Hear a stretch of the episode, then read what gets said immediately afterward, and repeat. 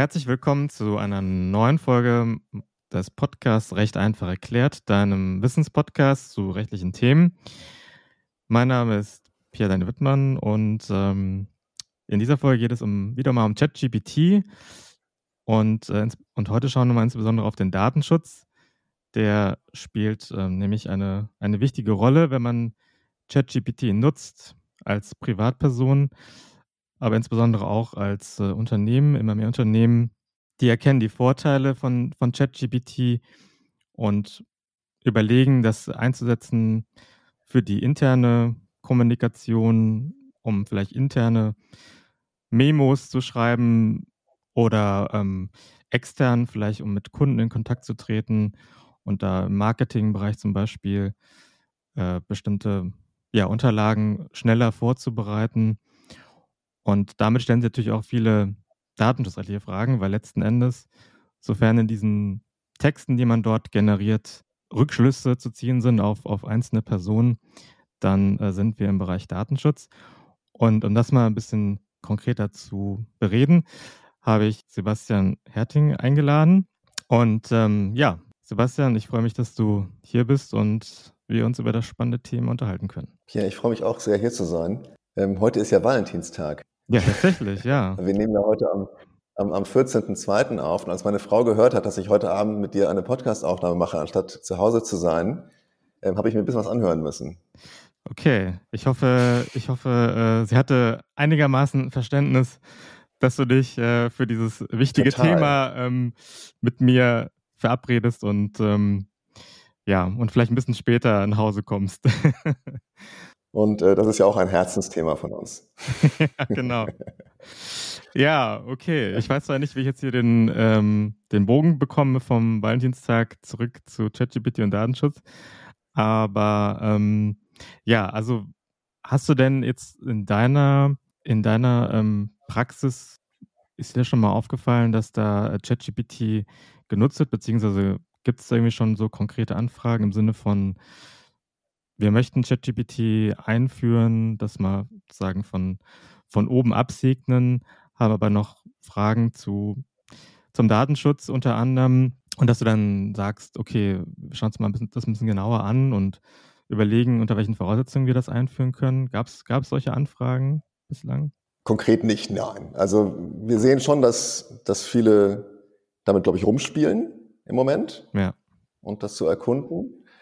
Aber ich habe ehrlich gesagt noch keine konkreten rechtlichen Anfragen zu ähm, ChatGPT auf dem, auf dem Tisch.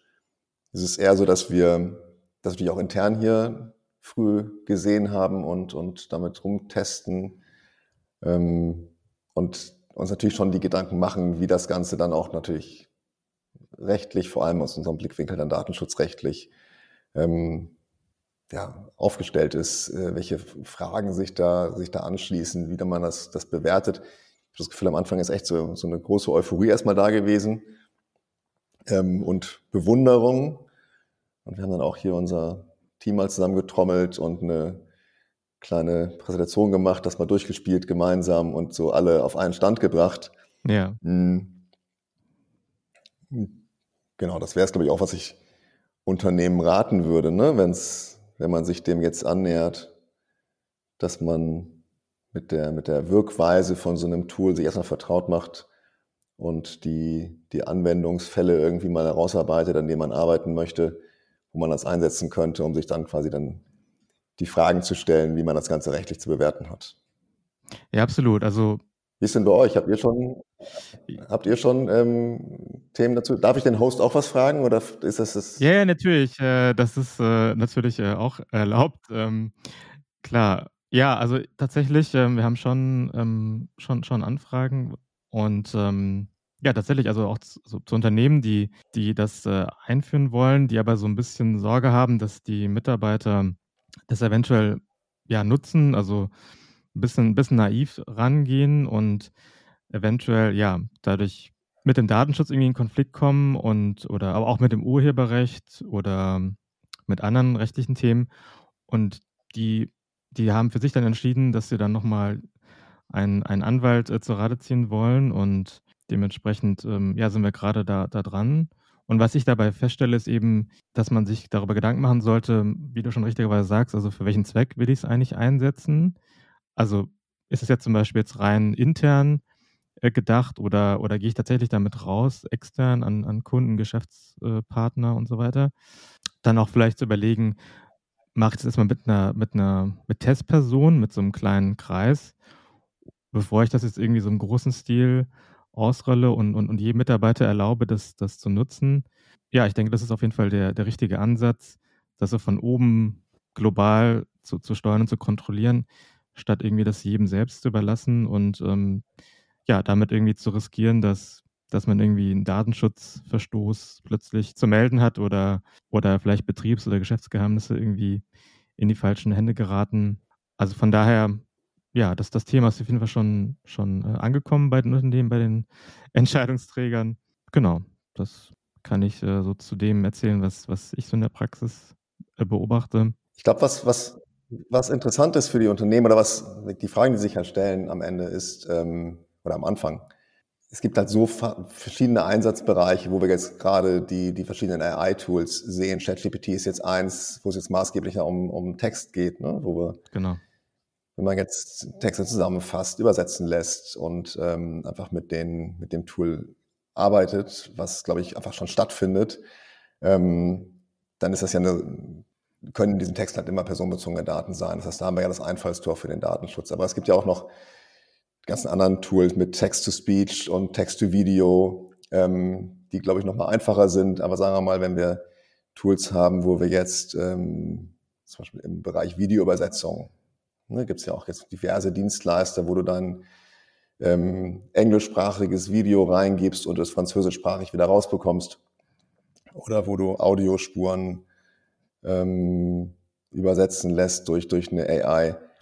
Und das sind ja auch alles Bereiche, wo Datenschutz am Ende eine Rolle spielt. Und ich glaube, dass da einfach wichtig ist, die, die Awareness zu schaffen in Unternehmen, ähm, dass das halt alles rechtliche Implikationen hat. Absolut, ja. Und, und es macht natürlich auch Sinn, sich im Vorfeld auch mal mit der, mit der Technologie zu beschäftigen. Also zu wirklich mal zu gucken, also was, was, was wissen wir eigentlich als Unternehmen oder die einzelnen Personen zum Thema Künstliche Intelligenz? Weil für viele ist es leider immer noch ein, noch ein Buzzword. Das ist natürlich der ein oder andere schon ein bisschen weiter und, und weiß, was mit dem Begriff anzufangen und, und weiß, okay, welche, welche, welche Modelle dahinter stehen, ähm, wie man solche Modelle trainiert, und ähm, wie das System letztlich funktioniert, wo es noch im Prinzip eine Blackbox gibt. Ne? Das, das sind alles so Themen, wenn man da so ein bisschen sich reinarbeitet, ist das schon ganz gut, ähm, bevor man überhaupt überlegt, so ein Tool jetzt wirklich im Unternehmen einzusetzen, weil dann, dann, dann weiß man zumindest auch so ein bisschen, wo die Schwachstellen liegen, wo die, wo die Vorteile liegen und, und kann dann auch besser auch die Einsatzzwecke definieren, aus meiner Sicht. Ja, definitiv. Ja, also vielleicht ähm, schauen wir uns mal an. Also wir haben ja klassischerweise im Datenschutz immer diese Rollenverteilung zwischen Verantwortlichen, Auftragsverarbeiter. Jetzt hattest du, meine ich, auch mal nachgesehen, wie das OpenAI handhabt, also in welcher Rolle sich OpenAI sieht, beziehungsweise das Unternehmen, was ChatGPT nutzt. Was, ähm, was hast du da herausgefunden? Genau, ich habe mal reingeschaut und ähm, OpenAI versteht sich in ihrer Rolle als Auftragsverarbeiter, weil sie sehen auch Dienste wie ChatGPT meines Erachtens als Auftragsverarbeitung. Ähm, in, ich habe ein bisschen durch die, durch die Rechtsdokumente von denen gescrollt und bin in den Terms of Service da fündig geworden, wo sie halt ähm, einmal klarstellen, dass sie im Anwendungsbereich der DSGVO Auftragsverarbeiter seien, und ähm, auf Anfrage auch einen Auftragsverarbeitungsvertrag anbieten, der ähm, nee, jetzt allerdings in der aktuellen Version ist nicht bekannt ist, man kann den nicht abrufen. Aber es deutet sich darauf, deutet darauf hin, dass sie ähm, diese Rollenverteilung durch, doch verstehen. Das heißt, sie sind der Auftragsverarbeiter. Im Umkehrschluss ist dann das Unternehmen, das ChatGPT nutzt, ähm, der Verantwortliche, der Controller. Und ähm, genau, dann sind wir schon, schon mittendrin im, im Datenschutz. Ähm, ich weiß nicht, wie du das siehst, aber ich halte es zumindest für diskussionsfähig, ob das hier eine Auftragsverarbeitung ist oder nicht. Ist ein berechtigter Punkt, ja. Vielleicht sollte man da nochmal erklären, also welche Rolle man typischerweise dem, dem, dem Auftragsverarbeiter gibt. Also letzten Endes ähm, ist der Verantwortliche derjenige, der jetzt darüber bestimmt, über, über Zwecke und Mittel der Datenverarbeitung. Das heißt, wenn jetzt, also wenn das Unternehmen sagt, okay, wir möchten das Tool XY, in dem Fall jetzt ChatGPT nutzen, äh, für den und jenen Zweck, ja, dann könnte man natürlich sagen, ähm, ist der Unternehmen auch irgendwie klassischerweise der, der Verantwortliche. Andererseits weiß man natürlich nicht, wofür OpenAI die, die ganzen Prompts, die ganzen Eingaben, letzten Endes dann die personenbezogenen Daten, die da in den Prompts mit drin sind, für eigene Zwecke verarbeitet, also um dieses Modell irgendwie weiterzuentwickeln. Also das, da macht ja, an der Stelle ist ja OpenAI so schon relativ transparent, weil sie sagen, ja, also die wollen natürlich mit diesen Nutzereingaben schon auch ihr Modell weiter, weiter trainieren. Und von daher könnte man natürlich auch dazu tendieren zu sagen, okay, OpenAI ist ähm, eher in der Rolle des Verantwortlichen als äh, Auftragsverarbeiter. Aber das ist so, ne, das ist wie bei anderen, wie bei anderen Anbietern, bei großen Anbietern, die lassen es auch in so ein bisschen, die, die sehen sich auch in der Rolle des Auftragsverarbeiters. Aber man weiß letzten Endes, und, und das machen ja auch Datenschutzaufsichtsbehörden immer darauf aufmerksam, dass man letztlich die Rolle auch anders definieren könnte. Ja, Sie machen es im Grunde ganz schlau. Ne? Sie, ähm, ich habe mal geschaut, also es gibt keinen, mir ist kein aktueller äh, DPA bekannt, aber ähm, ich bin im Netz auf ein ähm, DPA aus dem Jahr 2020 gestoßen. Ich bezweifle, dass, es der, dass der immer noch der gültige oder aktuelle ist, aber angenommen, er wäre es, ja, dann machen Sie es ganz, ganz pleatsch im Grunde, weil Sie sagen, der Zweck der Verarbeitung ja, der, quasi der Auftrag des Unternehmens an OpenAI sei unter anderem auch die Weiterentwicklung des Language Models. Und das ist natürlich originär eigentlich der Zweck oder eine, ähm, das, das macht OpenAI, um das eigene Modell weiter zu trainieren. Das machen sie nicht für ihre Kunden, auch wenn das am Ende ihren Kunden zugutekommt. Ja, aber es ist ein Zweck, der, ähm, der ähm, von OpenAI hier bestimmt wird. Und das halte ich für kritisch, das quasi im Rahmen des Auftragsverarbeitungsvertrages dann quasi so, so umzudrehen, dass das Teil des Auftrags sei. Ähm, deswegen habe ich so meine Zweifel, ob das hier wirklich eine Auftragsverarbeitung ist, ob das dem Stand hält. Wir haben hier dieses Modell der, der gemeinsamen Verantwortlichkeit im, im Datenschutz, wenn also zwei Unternehmen, zwei Verantwortliche so gemeinsam über Zweck und Mittel bestimmen, auch wenn jeder so, sag mal, für sich geartete Interessen hat. Ähm, dann sind wir hier im Zweifel eher in so einer gemeinsamen Verantwortlichkeit. Ich würde sagen, das kommt vielleicht auch eher hin, ne? dass das Unternehmen diese Tools sicherlich nutzt zu eigenen Zwecken, das ist unbestritten, aber OpenAI hier halt auch, so wie diese Language Models zumindest aktuell da sind und auch in dieser Trainingsphase auf jeden Fall ähm, eigene Zwecke verfolgt, ähm, so dass wir im Grunde hier mehr so im, in der gemeinsamen Verantwortlichkeit sind und da halt das Problem haben, dass dann die entsprechenden Verträge fehlen. Ne, das heißt, auch das ist ja in der DSGVO so geregelt, dass ähm, ich dort nach Artikel 26 eine Vereinbarung schließe zwischen diesen beiden Unternehmen, die dann so die Rechte und Pflichten untereinander aufteilen, wie diese Daten angemessen geschützt werden können und wie die betroffenen Rechte gewährt werden können. Und ähm, sag mal, in dieser, diesen formalen Rahmenbedingungen fehlt es dann so nach, nach aktueller Lesart hier. Deswegen ja, ja. alles nicht so einfach.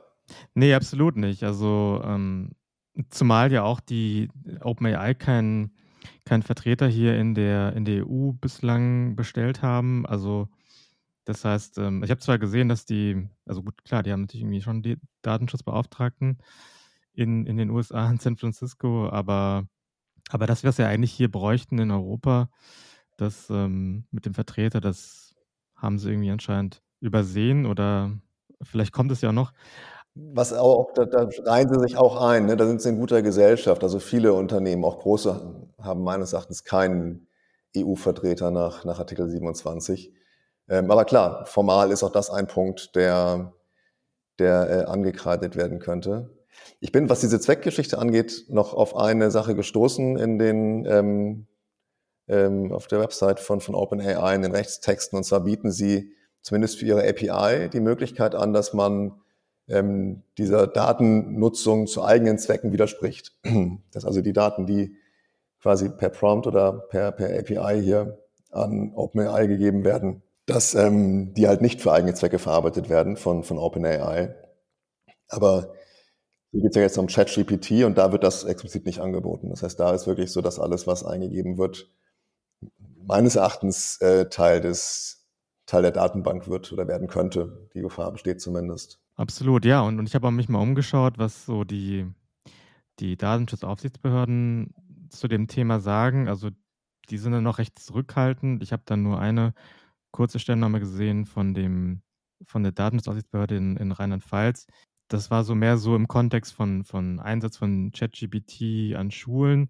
Und dann wurde auch nochmal auf so eine ähm, Erklärung verwiesen von der Datenschutzkonferenz. Da geht es also mehr so um das Thema, also KI, aber mehr so die, die Missbrauchsmöglichkeiten und das möglichst einzuschränken. Da haben die so ein paar Prinzipien aufgestellt. Aber die haben jetzt nicht konkret gesagt, wie die jetzt den Einsatz von, von ChatGPT datenschutzrechtlich äh, beurteilen. Also insbesondere zu dieser Frage, ist es jetzt eine Auftragsverarbeitung oder ist es doch eher eine gemeinsame Verantwortlichkeit? Dazu haben die sich ja in, in keinster Weise bislang äh, geäußert. Ich weiß nicht, ob du da irgendwie was anderes gesehen hast, ob es noch andere Stellungnahmen und Meinungen gibt. Ich meine, ich meine, ich hatte jetzt keine weitere gesehen. Ich habe gesehen, dass jetzt äh, ganz frisch der Tätigkeitsbericht für 2022 von der Datenschutzaufsichtsbehörde in Baden-Württemberg raus ist. Okay. Und die haben sich in der Tat zum Thema AI-Tools geäußert. Es wird ChatGPT auch einmal namentlich benannt, mhm. aber ähm, es bleibt auch eher im, im Wagen. Was ganz interessant aber ist, dass sie sich letztlich ähm, auch recht innovationsfreundlich zeigen. Also sie, nicht, dass wir jetzt solche Tools groß loben, aber sie sehen durchaus die Potenziale, ähm, benennen dort zum Beispiel die, die Möglichkeiten der Datenschutzfolgenabschätzung mit solchen Tools effizienter zu gestalten, ähm, gehen sogar so weit, dass sie sich das vorstellen können, ihre eigenen Anfragen, die auf sie, äh, an sie gestellt werden, die Patenteneingaben ähm, AI gestützt ähm, besser bearbeiten zu können. Also sehen da durchaus die, die Vorteile. Das fand ich jetzt mal so. Wenn man das im Positiven lesen möchte, dann kann man sich da ein bisschen was rausziehen. Aber sonst bin ich bei dir. Ich habe auch, ich kenne halt diese, diese, diese Hambacher Erklärung zur künstlichen Intelligenz, die ist ja schon von 2019 von den Aufsichtsbehörden. Ähm, da ging es jetzt überhaupt nicht um ChatGPT, sondern mehr so um die äh, grundsätzlichen Anforderungen, die man so an AI-Modelle ähm, stellen sollte. Und ich glaube auch, dass das für viele Aufsichtsbehörden im Moment noch so die, die Marschroute ist, sich darauf zu beziehen. Ähm, und sonst habe ich aktuelle, habe ich aktuell nichts, ist mir auch nichts bekannt, was die Behörden sich da, dass die Behörden sich da wirklich geäußert hätten. Ja, im Zweifel sind sie auch selber noch dabei, sich das Tool, das Tool näher unter die Lupe zu nehmen und, und mal zu evaluieren, so was, was, äh, was die da an, an Einschätzungen äh, abgeben möchten. Aber ja. ein Thema, was natürlich jetzt nicht nur, nicht nur OpenAI oder ChatGPT betrifft, aber auch auf ChatGPT zutrifft, ist natürlich das Thema Drittlandtransfer. Also die Server von OpenAI stehen äh, nicht in Europa, soweit ich weiß, sondern in den USA. Das heißt, wir haben halt eben dieses Thema wie bei allen anderen US-Anbietern in dem Sinne, dass die, dass die Daten ähm, auf, auf ähm, amerikanischen Servern äh, gehostet und gespeichert werden. Und damit haben wir eben dieses Thema, okay, wir haben einerseits ein, eine Auftragsverarbeitungsvereinbarung, die, die man abschließen müsste mit, dem, ne, mit, der, mit der Frage, gibt es die überhaupt? Die hast du ja an, angefordert und die kam ja bislang nicht, soweit ich weiß. Und, und der, der zweite Punkt ist, für den, für den Drittlandtransfer, um den zu legitimieren, bräuchte ich ja mal zumindest mal die, die ähm, Standardvertragsklauseln. Die müsste ich ja auch abschließen. Und selbst dann, plus sicher, zusätzliche, Sicherungsmaßnahmen, verbleibt natürlich trotzdem immer noch so ein Restrisiko. Von daher datenschutzkonform jetzt ChatGPT zu nutzen, ist ähm, zumindest zum aktuellen Zeitpunkt nicht, nicht so ohne weiteres gewährleistet. Aber ähm, ja, das Thema, das, das bleibt, ne? Also das, ähm, das, wie gesagt, betrifft jetzt nicht nur, nicht nur OpenAI. Ja, also wie gesagt, der, dieser DPA aus ähm, 2020, der enthält sogar eine Referenz auf die Standardvertragsklauseln, allerdings auf die alte Version, die jetzt nicht mehr, nicht mehr gültig ist. Also ich gehe ich mal davon aus, wenn es neuen Data Processing Addendum gibt, ähm, dass dann dort sicherlich auch, würde ich jetzt annehmen, ne, dass dann die, die Standardvertragsklauseln hoffentlich in der aktuellen Form ähm, dann inkludiert sind, so dass wir zumindest auf dieser formalen Seite vielleicht schon einen Schritt weiter sind. Ähm, das von dir angesprochene äh, Transfer Impact Assessment, also so eine, so eine Risikoanalyse, weiß ich gar nicht, ob man die hier überhaupt, sag mal, einmalig macht oder nicht dann wirklich quasi auf jeden Anwendungsfall machen müsste. Du kannst ChatGPT ja für verschiedenste Szenarien nutzen. Und ähm, die können ja auch mit unterschiedlichen Risiken behaftet sein. Also ob ich jetzt, ähm, sag mal, einen Arztbefund übersetzen lasse von ChatGTP oder ähm, irgendeinen Text habe, wo vielleicht irgendwo zwischendurch mal ein Name auftaucht, sind ja zwei aus datenschutzrechtlicher Sicht, ähm, was die Kritikalität der Daten angeht, sehr unterschiedlich zu bewertende Vorgänge. Und in einem Fall würde ich vielleicht mit einem Transfer Impact Assessment zum Ergebnis kommen, dass das schon klar geht. Und in dem Fall von den Gesundheitsdaten im Zweifel eher nicht. Ähm, deswegen, klar, anwendungsfallspezifisch ähm, müsste man sich das angucken. Ich denke, was hier eine viel größere Rolle spielen sollte, ist im Grunde, wie man diese Tools nutzen kann und ähm, gleichzeitig die, die Verarbeitung personenbezogener Daten einfach maximal minimiert oder ganz ausschließt. Weil wir haben ja diese ganze Datenschutzproblematik nur dann, wenn wir personenbezogene Daten haben in den, in den Texten, wenn wir ChatGPT mal bleiben. Und solange wir dort, ähm, sagen wir mal, das, das, das Tool im Bereich des Marketings nutzen und jetzt keine ähm, Kunden- oder Mitarbeiterdaten in diesen, in den Dokumenten haben, ist es ja aus datenschutzrechtlicher Sicht vollkommen uninteressant. Ja, da sind wir gar nicht im Anwendungsbereich der, der DSGVO und dann stellen sich diese ganzen Folgefragen ja auch nicht. Also wir gehen ja jetzt in unserem Gespräch immer davon aus, dass wir Schriftsätze haben, Datensätze haben, die personenbezogene Daten enthalten. Da wäre auch dann mein Ansatz immer, wenn es darum geht, da als für ein Unternehmen eine Strategie zu entwickeln, wie, wie so ein Tool eingesetzt werden kann, ähm, sich im Grunde als allererstes Gedanken zu machen, was kommt überhaupt in Frage, was für Verarbeitung und wie kann ich vielleicht gewisse, ähm, ja, meine, meine Schriftsätze, meine Texte, meine E-Mails, alles, was da halt irgendwie rein soll, was ich damit bearbeiten möchte, wie kann ich das in eine Form bringen, die nicht personenbezogen ist, damit wir im Grunde diese ganze Datenschutzproblematik umschiffen können. Gibt es ja jetzt auch schon schöne Tools, habe ich gesehen. Es gibt auch, also auch da AI-Tools, da packst du dann quasi ein Dokument rein und bekommst es dann quasi mit synthetischen Daten zurück. Also dann wird alles, was personenbezogen ist, ersetzt durch ähm, Pseudonyme oder Platzhalter oder einfach ähm, synthetische Daten, so dass wir dann im Grunde ein Dokument haben, was ohne Datenschutzprobleme zu verursachen, jetzt wiederum durch ChatGPT oder ähnliche Tools ähm, bearbeitet werden kann, gekürzt werden kann, übersetzt werden Wobei kann. du da natürlich das Problem hast, dass äh, zumindest an dieser Anbieter, der diese synthetischen Daten da bereitstellt, dass der im Zweifel dann die Klardaten hat, ne? Genau, da haben wir das gleich, dann, dann geht das, da haben wir nochmal neu. geht der ganze Kram von vorne los. Ja, dann müssen wir dann wieder unseren Datenverarbeitungsvertrag schließen und gucken, wo der sitzt und irgendwie, ja klar.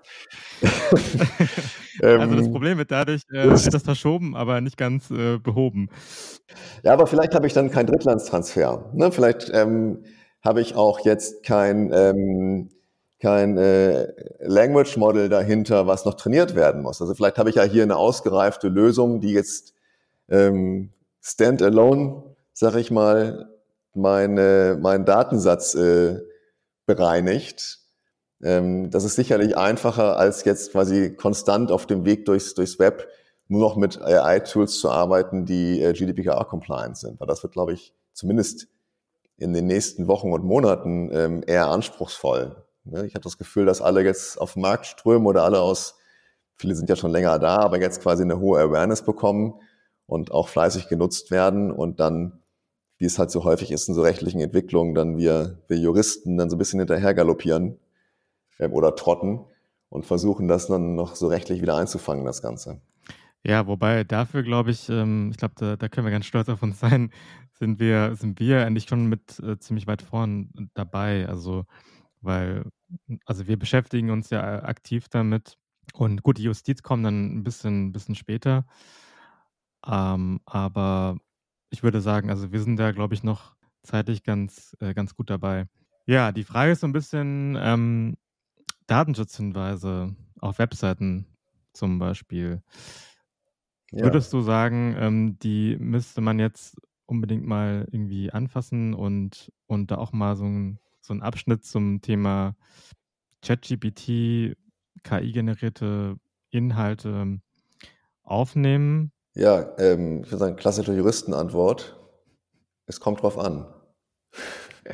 ja. Also die, genau, eine, eine, Datenschutzerklärung haben wir ja, weil ähm, Artikel 13 DSGVO vorschreibt, dass bei Erhebung der Daten über die Zwecke der Verarbeitung informiert werden muss.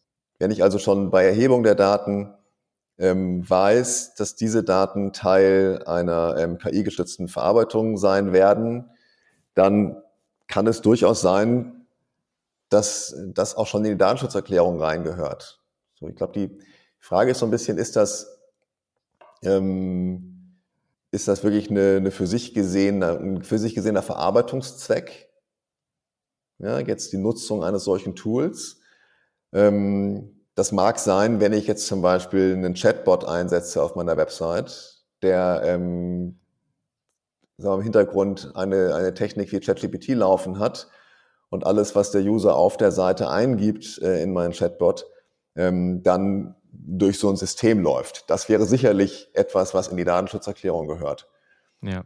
Wenn, sagen wir mal, die, die Daten, die ähm, Webbesucher hinterlassen in Form von Serverlog-Files ähm, am Ende durch eine KI ausgewertet werden, dann muss man gucken, ne, ob das noch, ähm, ob der, der Personenbezug ausreicht, ob das wirklich für sich gesehen ein eigener Zweck darstellt oder vielleicht eher eine, wir hier einen Empfänger von Daten haben, der dann auch genannt werden muss. Also ich würde sagen, es ist auf jeden Fall ein Thema, was, was mitgedacht werden, werden muss.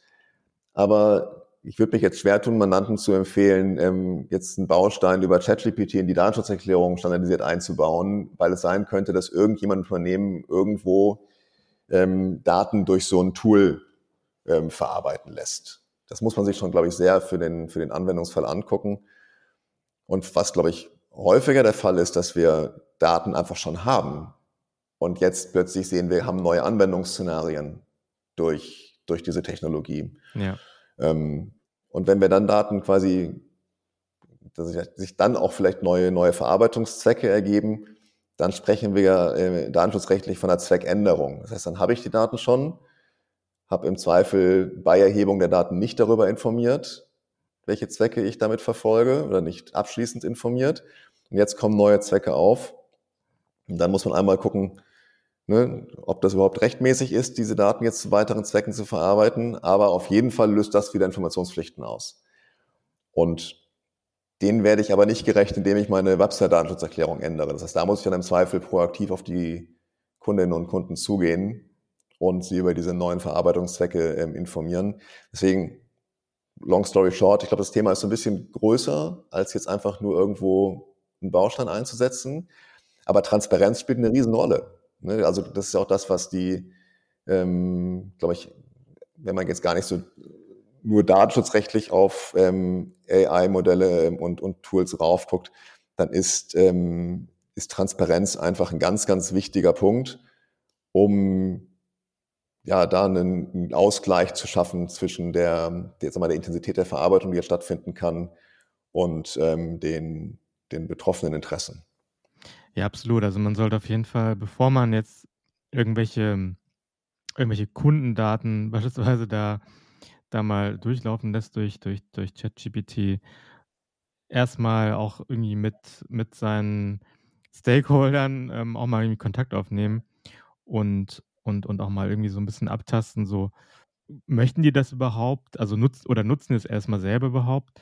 Ähm, sind die generell dafür irgendwie offen? für so einen, so einen neuen Anwendungsfall. Das sollte man auf jeden Fall im Voraus machen, also ganz unabhängig von den ganzen datenschutzrechtlichen Anforderungen. Einfach um auch mal so ein Gefühl zu bekommen, so wo, wo gehen die anderen hin ne, und, und wo bewegt sich der Markt hin, weil letztlich äh, will man sich auch nicht unbeliebt machen. Also wird ja auch davon gesprochen, dass in der Zukunft irgendwie das ganze Internet voll ist mit KI-generierten Texten. Das kann auch nicht so ganz unbedingt so das Ziel, glaube ich, sein. Also weil letzten Endes, also zumindest aktuell, stellt man ja schon relativ schnell fest, ob jetzt irgendwie ein Text KI generiert ist. Also man hat ja immer noch diese, diese Redundanzen und, und dann wiederholen sich bestimmte Dinge immer wieder. Und ja, letzten Endes möchte man ja auch irgendwie Neues schaffen und nicht immer nur auf alten aufsetzen, auf alten Trainingsdaten, wenn man so will. Äh, von daher ja, liegt es im Interesse aller, würde ich mal behaupten, dass man, dass man da Transparenz schafft und, und, und sich abstimmt. Genau. Die Frage ist natürlich zum Beispiel auch jetzt nochmal zu, zu den Datenhinweisen.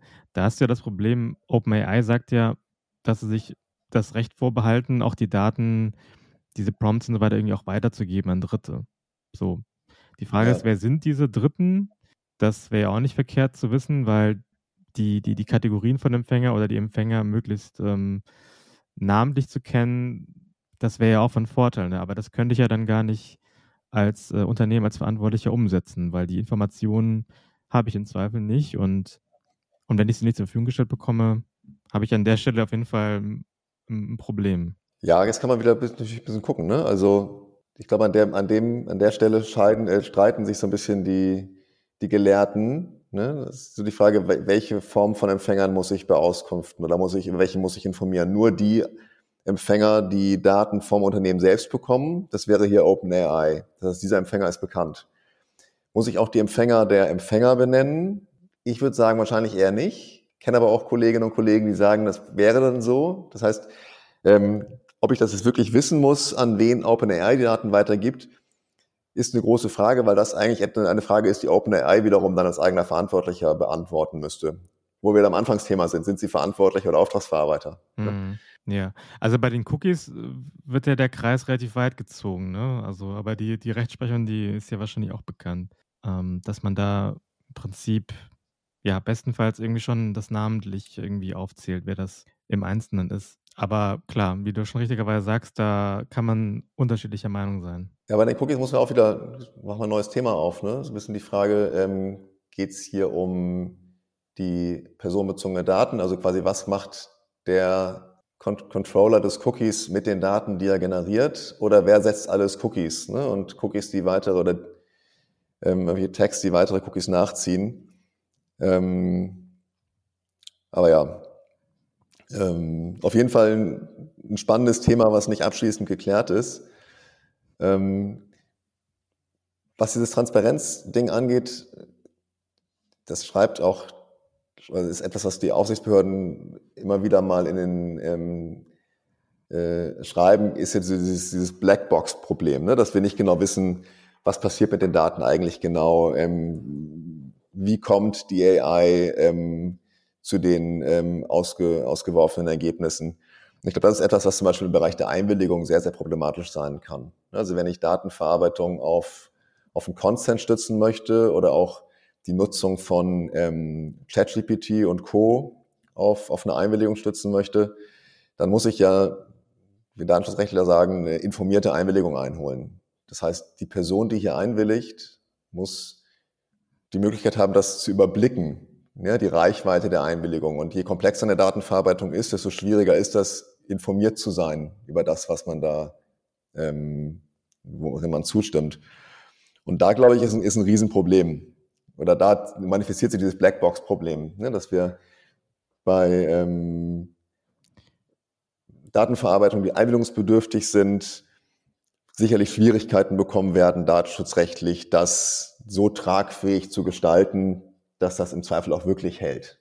Ne, dass wir da eine, eine solide Rechtsgrundlage haben. Ähm, das ist ein Thema, wo wir, glaube ich, noch, noch lange und viel drüber sprechen werden. Ja, was schon mal ein Schritt in die, in die richtige Richtung wäre, das wäre, dass OpenAI tatsächlich auch mal eine Privacy Policy Datenhinweise speziell für ChatGPT auch mal ähm, offenlegen würde. Also, dass man nicht nur diese, diese Datenschutzhinweise von der Webseite OpenAI hat, sondern dass die wirklich äh, zugeschnitten sind auf, auf, auf ChatGPT. Also, das ist ja nach wie vor nicht, nicht der Fall und ähm, also man kann weder Terms and Conditions direkt über ChatGPT abrufen, noch ähm, sonstige mhm. äh, rechtlich relevante äh, Unterlagen. Also das ja, das ist auf jeden Fall noch ähm, ein offenes To-Do. Würdest du denn jetzt sagen, ähm, dass man den dass man diesen Einsatz von ChatGPT in das Verfahrensverzeichnis, äh, aufnehmen muss, also als neue Verarbeitungsaktivität? äh, ähm, Ja. Ja, auch, glaube ich, wieder abhängig vom Einsatzbereich. Ähm, wenn wenn das quasi so einen einen großen Raum einnimmt, die Nutzung dieses Tools, dass es im Grunde ein eigener Verarbeitungszweck ist, weil ich sage: „Das ist mein Standardtool, um irgendwie eine ganz spezielle Verarbeitungstätigkeit zu erledigen, die ich sonst nicht machen würde“, dann wäre es für mich ein eigener Eintrag im Verarbeitungsverzeichnis. Ähm ich denke, in vielen Fällen wird es ein Tool sein, was im Rahmen einer bestehenden Verarbeitungstätigkeit zum Einsatz kommt. Und ähm, dann ist das sicher ein bisschen Geschmackssache, wie granular man so ein Verarbeitungsverzeichnis führt. Ich denke, praktikabel ist es, ab in einer gewissen Flughöhe zu machen. Und mhm. dann wäre im Zweifel ChatGPT oder OpenAI wäre ein Empfänger von Daten im Rahmen einer, einer bestehenden Verarbeitungstätigkeit. Da sagen wir, wir ähm, nutzen ChatGPT im Kundenservice, um äh, gewisse ähm, Kundenkorrespondenz vorbereiten zu lassen. Dann ja. wäre das der Eintrag im Verarbeitungsverzeichnis im Zweifel der, der Kundenservice. Aber ähm, ChatGPT müsste dann dort dokumentiert werden als ein Empfänger von Daten oder ein Tool, was hier mitgenutzt wird. Deswegen auf jeden Fall muss es mitgedacht werden und überall da, wo es zum Einsatz kommt, gehört es ins Verarbeitungsverzeichnis.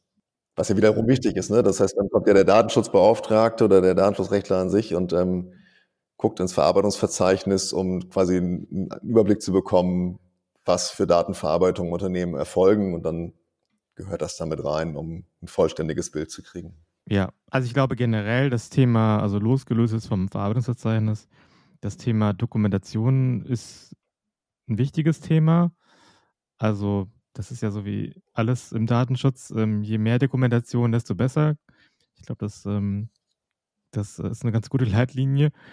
Und ähm, also so ist es auch bei, bei jetzt bei ChatGPT. Also ja, besser ein bisschen zu viel dokumentiert als, als zu wenig, weil das wieder rausstreichen, das schnell erledigt, aber dass man das mal von, von Anfang an dann ordentlich sauber dokumentiert und weiß, okay, für was haben wir es jetzt eigentlich überhaupt eingesetzt oder ähm, vielleicht kann ja auch sein, dass, dass, dass diese ChatGPT-Technologie, also dass die auch von anderen Anbietern genutzt wird für bestimmte Einsatzzwecke, also zum Beispiel für die HR. Und, ähm, und, und dann kann ich es ja auch ein bisschen, bisschen genauer fassen und, und, und dann auch wahrscheinlich im Verarbeitungsverzeichnis besser beschreiben, was da genau passiert, die Zugriffe und, und das ist, glaube ich, ähm, gute Empfehlung. Das würde ich eh empfehlen. Also gerade wenn man so Datenverarbeitung hat, die vielleicht nicht 100% DSGVO-compliant ausgestaltet werden können im Moment. Ja, weil einfach der Anbieter nicht mitspielt, nicht das nötige Framework liefert oder nicht die Transparenz liefert, die man eigentlich braucht. Und eine unternehmerische Entscheidung aber ist, dieses Tool trotzdem zu nutzen. Also nicht darauf zu warten, bis das irgendwann alles 100% ist, sondern sagen, okay, wir leben damit, dass wir hier ähm, mit gewissen Risiken äh, konfrontiert sind, was wir ja häufig haben ja, im, im Unternehmensalltag, vor allem wenn es darum geht, irgendwelche Dienste zu nutzen. Ähm, dann bin ich auch ein großer Freund von einer, sagen wir, einer, einer guten Dokumentation und einfach, dass man das, was man im Griff hat, und das ist in der Regel, man kann dokumentieren, man äh, kann versuchen, Vorverträge zu schließen und so, dass man zumindest dann dort seine Hausaufgaben gemacht hat. Ich glaube, dass das aus so einer Risikogesamtbetrachtung besser ist, als die Flinte komplett ins Korn zu werfen und dann die Dinge trotzdem zu nutzen. Deswegen würde ich auch da sagen, auch wenn Dokumentation noch ein bisschen langweilig ist, dass das sicherlich ähm, sich auszahlt, da sauber gearbeitet zu haben. Und da gehört das einfach mit dazu. Also auch durch diese äh, geplante KI-Verordnung wird sich jetzt nicht allzu viel ändern. Also die, die, die datenschutzrechtlichen Pflichten, die bleiben, bleiben auf jeden Fall bestehen. Die werden jetzt irgendwie nicht äh, großartig äh, verändert. Was natürlich äh, schon mal ein positives Zeichen ist, dass jetzt solche Chatbots wie ChatGPT jetzt nicht per se irgendwie verboten sein werden. Also zumindest, wenn, wenn jetzt der Entwurf nicht, nicht großartig nochmal abgeändert werden sollte, was ich jetzt nicht äh, an der Stelle vermute. Das ist ja schon mal ein positives Zeichen, würde ich mal sagen.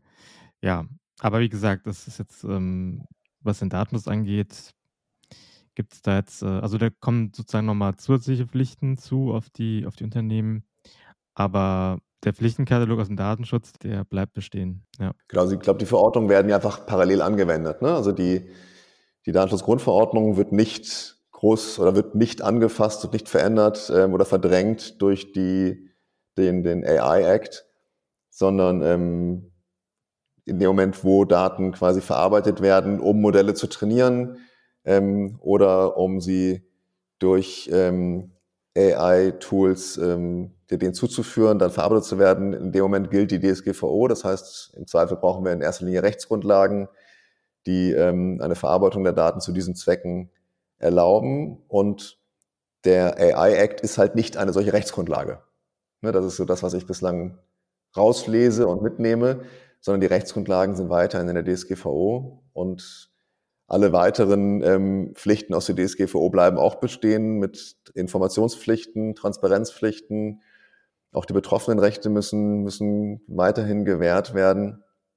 Und der AI Act regelt im Grunde dann den, den Umgang mit diesen Daten, aber jetzt ohne den, die Perspektive der DSGVO zu haben, sondern mehr wirklich darum, dass dann eine, eine faire, transparente Verarbeitung stattfinden kann und diese Daten halt keinen Schaden anrichten. Ne? Da gibt es ja die verschiedenen Risikostufen. Genau, aber da zählt er jetzt, ähm, also zumindest, ähm, also, also die zählen ja da auf jeden Fall nicht in diesen kritischen Bereich, wie zum Beispiel jetzt hier irgendwie ähm, ähm, die, die, die, die flächendeckende äh, Videoüberwachung oder solche, solche Sachen, die, die irgendwie verboten sind, verbotene Praktiken sind. Ähm, also von daher, ja, das ist schon mal zumindest die, die positive Nachricht. Und ähm, ja, betroffene Rechte, auch ein guter Punkt. Da gibt es ja einige, die sagen, der Anspruch auf Löschung der personenbezogenen Daten, der kann eigentlich gar nicht so ohne weiteres erfüllt werden, weil wenn mal einmal diese Daten in, in dieses KI-Modell reingeflossen sind und dort verarbeitet werden, dann, dann sind sie da auch nicht so ohne weiteres wieder rauszubekommen. Man kann, ne, man kann ja zum Beispiel jetzt bei, bei OpenAI, ähm, beim ChatGPT, kann ich ja diese, diese einzelnen äh, Chatverläufe löschen oder ich kann meinen Account löschen. Aber, ähm, aber das ist natürlich jetzt noch kein, damit ist noch nicht gewährleistet, irgendwie, dass jetzt irgendwie meine sämtliche, sämtliche Eingaben und personenbezogene Daten, dass die, dass die damit auch dann gelöscht sind und, und nicht eventuell doch dann bei jemand anderem, bei einem anderen Nutzer wieder, wieder rauskommen. Also ich glaube, da müssen wir auch, das ist, das ist eine spannende Frage, weil ähm, letztlich, im Zweifel bist ja auch du als Nutzender von ChatGPT gar nicht unbedingt die betroffene Person, deren Daten jetzt hier verarbeitet wurden. Also wenn man da so ein ganz banales Beispiel nimmt, du hast eine E-Mail bekommen, die ist ewig lang und du möchtest gerne jetzt die Takeaways haben und kopierst sie da mal rein. Ähm, oder, das hat mir neulich jemand erzählt, der hat sein, ähm, sein WhatsApp-Chat-Verlauf so seit Anbeginn zwischen ihm und seiner Freundin bei ChatGPT reingestellt und hat dann quasi einen Tag lang im Namen seiner Freundin geantwortet. Also hat quasi ChatGPT die Konversation übernehmen lassen. Also wenn er eine WhatsApp bekommen von seiner Freundin, hat er die da reingeschmissen, hat dann quasi ähm, die Antwort generieren lassen und wieder dann manuell eingetippt bei, bei WhatsApp und zurückgeschickt. Hat er das irgendwie jetzt speziell ja, zum, zum Valentinstag gemacht, äh, um irgendwie da ein bisschen, bisschen besser anzukommen? Oder?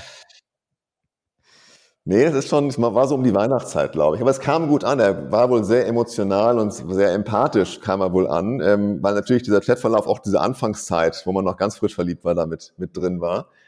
Ähm, also wenn du dann sowas machst, dann hast du natürlich auch in diesem Fall die Daten der Freundin damit drin. Ja. Ja, das heißt, ja. Ähm, sie wäre die betroffene Person, sie könnte im Zweifel auch Löschansprüche äh, geltend machen ich denke, hier scheitert schon eine Identifizierbarkeit. Also aktuell sind mir keine Mechanismen bekannt, wie man überhaupt ähm, OpenAI hier mitteilen sollte, welche Daten das sind, wie die Daten also wieder rausgefiltert werden sollen. Ähm, ich, die Frage ist halt, ob das, ein, ob das langfristig ein Problem bleibt. Ja, wir sind jetzt in einer Phase, wo das Modell trainiert wird. Wir sind in einer Beta-Version. Das dient gerade dazu, ähm, möglichst viele Daten einzusammeln, möglichst viele Trainingsdaten zu bekommen und ist es im Zweifel nicht der, der ideale Anwendungsfall jetzt, den wir ewig halten werden.